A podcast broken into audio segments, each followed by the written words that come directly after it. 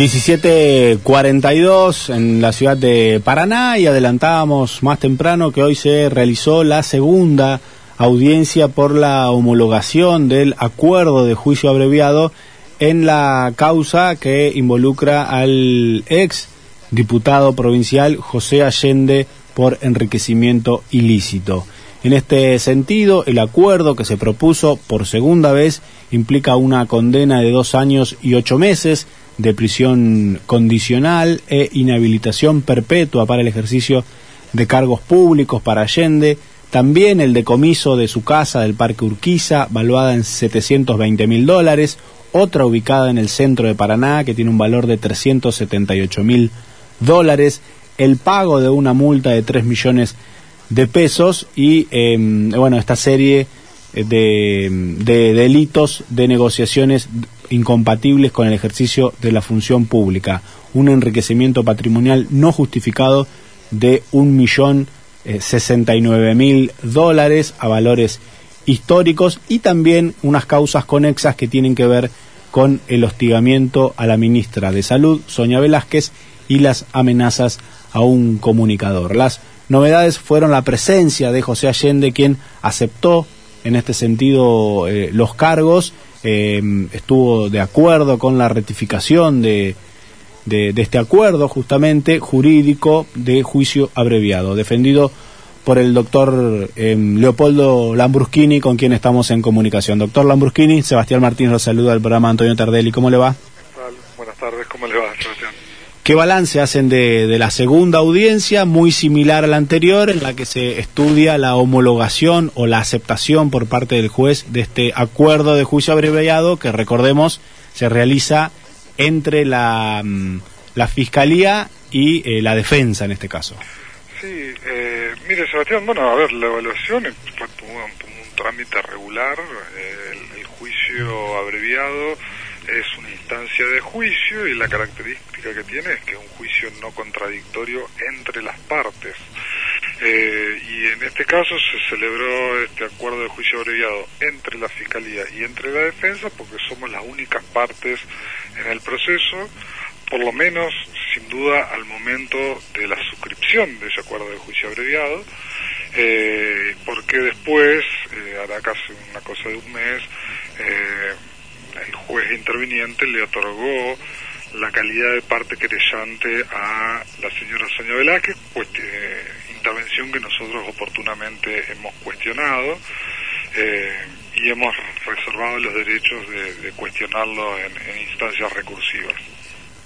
En términos jurídicos, doctor, ¿qué implica, eh, por ejemplo, porque hoy también se expresó en la audiencia, que tanto la ministra de Salud como el comunicador Martín Carboni no estén de acuerdo con este juicio abreviado.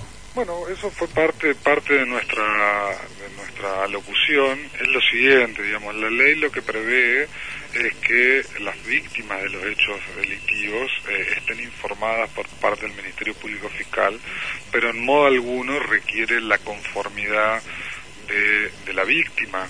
Eh, de hecho, ¿por qué? Porque porque el, el derecho penal eh, es, es un conflicto entre el imputado con la ley penal y hay un interés del Estado en reprimir eh, determinados delitos y eh, esto no necesariamente va de la mano del interés de la víctima, es decir, el conflicto penal no es un conflicto intersubjetivo, sino que es un conflicto con la ley penal y con el Estado.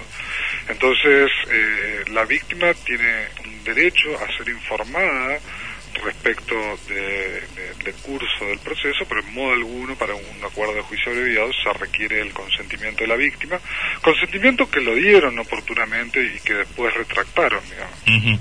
Doctor Lambroschini Tardelli, ¿cómo le va? ¿Cómo le va? Bien, bien, bien, muy bien. A ver, explíqueme eh, por qué eh, el acuerdo que en su momento no fue homologado podría ser homologado ahora. Sí, a ver, el tribunal que intervino anteriormente entendió, bueno, por diversas razones que ese acuerdo no era procedente. Nosotros eh, entendimos que esa decisión jurisdiccional era arbitraria, que la motivación que tenía esa decisión jurisdiccional eh, no era una motivación razonable y lo recurrimos en casación mm. y la casación nos otorgó la razón. Entonces anuló la sentencia del Tribunal de Juicio y por lo tanto esto vuelve a hacerse un nuevo juicio sobre la base del mismo acuerdo de juicio abreviado. Es decir, las razones que dio el Tribunal de Juicio en su momento para no homologar ese acuerdo eh, no fueron razones válidas. Claro. Si no sería, no sé si la analogía es pertinente o no, como que se está juzgando dos veces la misma cosa. No, no, no, eh, hubo una aclaración de nulidad. Eso quiere decir que, que, el juicio ese careció de efecto jurídico, es como borrón y cuenta. Claro, claro. ¿Y cómo sigue ahora, eh, doctor Laprochini? Bueno, ahora eh, lo que hay es que esperar la sentencia del doctor Garzón y bueno, y eventualmente conociendo los fundamentos se verá en base a lo que resuelva si, esto es objeto de recurso o no. eh, hay una discusión acá también que, que, por supuesto excede el caso concreto de Allende, ¿no?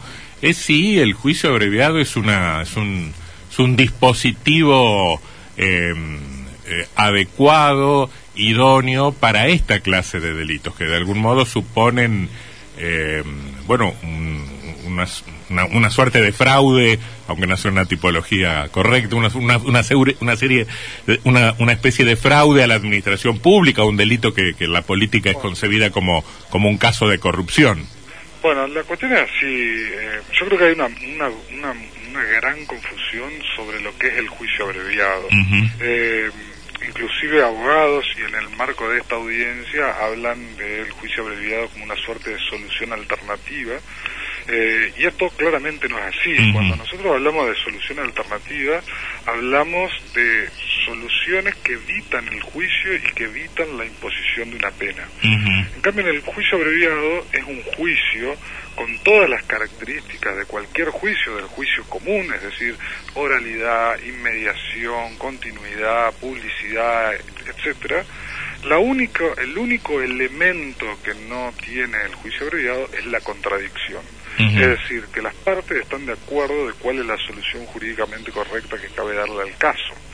Entonces, esto es un juicio, y es un juicio no contradictorio. Esa es la única diferencia, entonces esto no, no, debiera haber ningún tipo de eh, reparo porque esto tiene las mismas características que un juicio.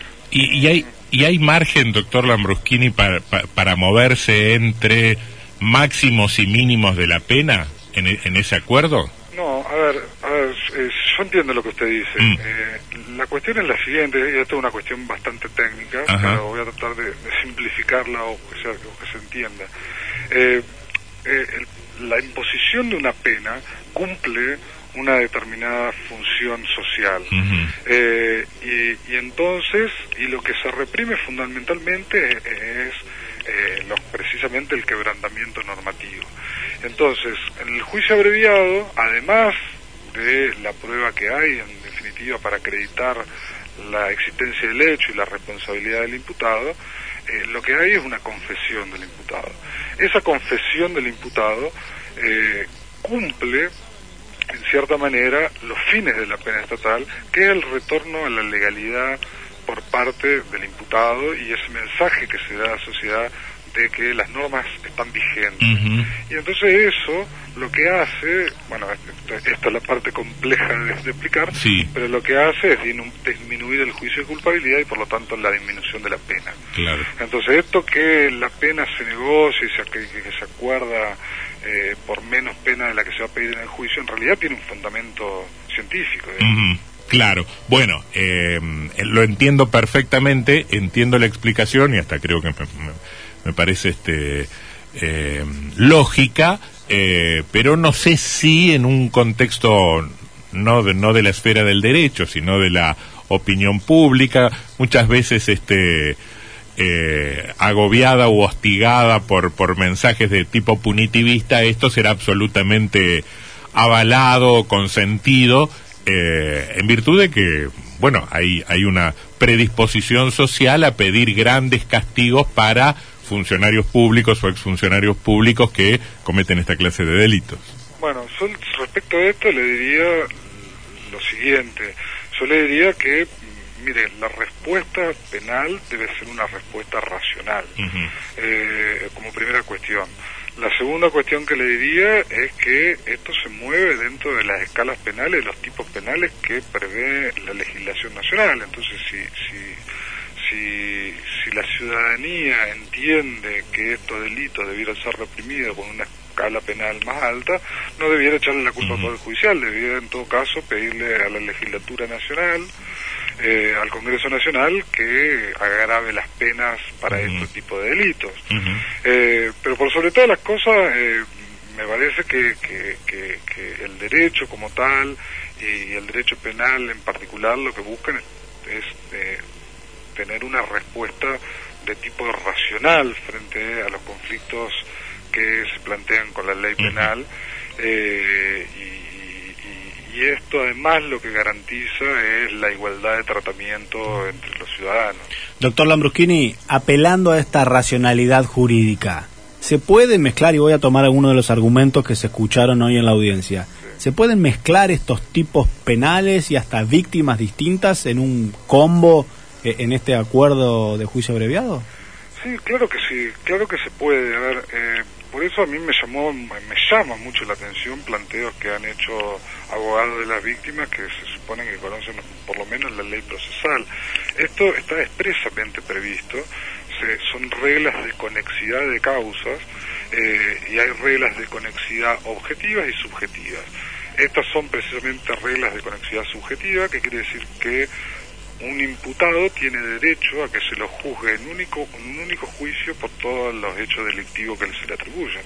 Entonces, agraviarse respecto de esto, la verdad que no tiene, no tiene ningún sentido, digamos, porque esto eh, no solo está previsto legalmente, sino que jurídicamente es exactamente lo mismo. Se trata de un concurso real de delitos. Eh, a ver, nadie dice nada cuando eh, a una persona lo juzgan por eh, cuatro robos separados. ha cometido cuatro robos y va a un único juicio donde lo juzgan por cuatro hechos de robo. No entiendo por qué esto no eh, les causa alguna, no sé, alguna... Resquemor. Algún resquemor cuando esto sucede con este tipo de delitos. La verdad que esto está previsto legalmente y además sistemáticamente no hay ningún inconveniente en hacerlo. Otra de los, de los argumentos que se, que se escucharon hoy por la mañana fueron por parte de la Fiscalía de Estado que se opuso al reparto de los bienes, diciendo no es el Poder Judicial quien debe eh, darle destino a, las, a los bienes decomisados, a las viviendas, a las casas, a las propiedades, sino el Poder Ejecutivo de la provincia, el Gobierno de Entre Ríos, quien se vio afectado. ¿Esto puede hacer caer el, el acuerdo o no? No, esto es una, es una cuestión completamente accesoria, que es lo siguiente, a ver, al imputado lo que se hace es decomisarle los bienes producto del enriquecimiento ilícito. Después el destino que se le da a esos bienes es un problema del Estado. Acá básicamente lo que solicitó el Ministerio Público Fiscal es que sea el juez quien le, que decida el destino de esos bienes le hizo una petición concreta en ese sentido y la Fiscalía de Estado dijo, mire, yo estoy de acuerdo con el decomiso de los bienes, me parece que es correcto, que se corresponde con el monto del enriquecimiento ilícito, etcétera, etcétera. Y lo que dice la Fiscalía de Estado es, miren, no, no le dé el destino que le pide la Fiscalía, sino que se lo dé al Estado provincial y que el Estado provincial sea quien decida el destino. Pero es una cuestión completamente accesoria que no mm. tiene eh, nada que ver con, con la homologación o no del acuerdo de. Finalmente, la, la pena acordada supone la inhabilitación para el ejercicio de cargos públicos? Sí, supone una, una, pena de inhabilitación absoluta perpetua. Claro, claro. Muy bien. Doctor Lambruschini, gracias por su gentileza. ¿eh? Por favor. Hasta luego.